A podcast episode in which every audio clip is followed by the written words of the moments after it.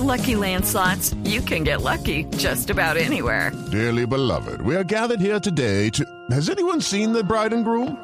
Sorry, sorry, we're here. We were getting lucky in the limo and we lost track of time. No, Lucky Land Casino, with cash prizes that add up quicker than a guest registry.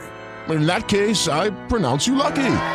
Play for free at LuckyLandSlots.com. Daily bonuses are waiting. No purchase necessary. Void were prohibited by law. 18 plus. Terms and conditions apply. See website for details. Il Commendatore, Enzo Ferrari, el creador de una leyenda más que de una marca de automóviles deportivos del segmento Super Premium, podría ser reencarnado por Robert De Niro, don Nelson. Sí, ya os dijo la noticia. Efectivamente. Quería, quería que me la confirmara. Efectivamente, O sea, ya es- Robert De Niro. Robert De Niro sería el protagonista de la película que simplemente se llamaría Ferrari. Ah, se y, eso me hace acordar, Ferrari. y eso me hace acordar mucho porque eh, me parece genial que estén pensando en películas de que tengan que ver con el automovilismo. Después de que vimos Rush, Rush, sí, oh, claro, espectacular, genial claro. esa película. El personaje de Robert De Niro será el de Enzo Ferrari, el fundador del imperio que revolucionó definitivamente el mundo del automotor. La película relatará la historia del ingeniero italiano desde 1945 hasta 1980. Ujú. El séptimo arte se interesó en la vida de Enzo Ferrari, quien recordemos que murió a los 90 años.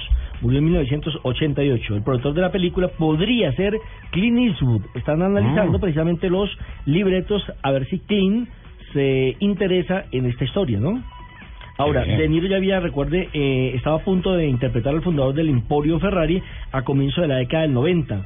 Pero iba, que en esa época iba a ser dirigida por Michael Mann, pero nunca se llegó a concretar ni por dinero ni por locaciones y que quizás en la época del 90 no había despertado tanta pasión el automovilismo como para que Hollywood se interesara en una película que tiene que ver con el mundo de la velocidad. Hoy en día el automovilismo está presente en todas partes del mundo y es materia casi que obligada de todas las secciones deportivas de los noticieros del mundo. A tal punto que ayer, o ¿cuál fue la noticia?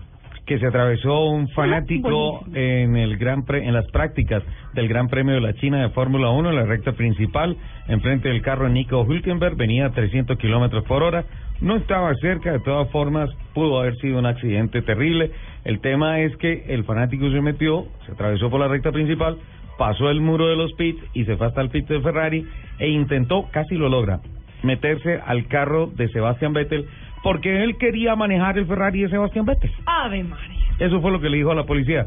Y la policía O sea, le no dijo... soñaba con nada. No, casi nada. Le dijo, ¿sabe qué? Pero si se meten en las canchas, este por lo menos iba vestido. Pero es muy diferente. bueno, es muy que, esa es diferente. una, es que, pero lo que pasa es que esa es una tradición que hay en Holanda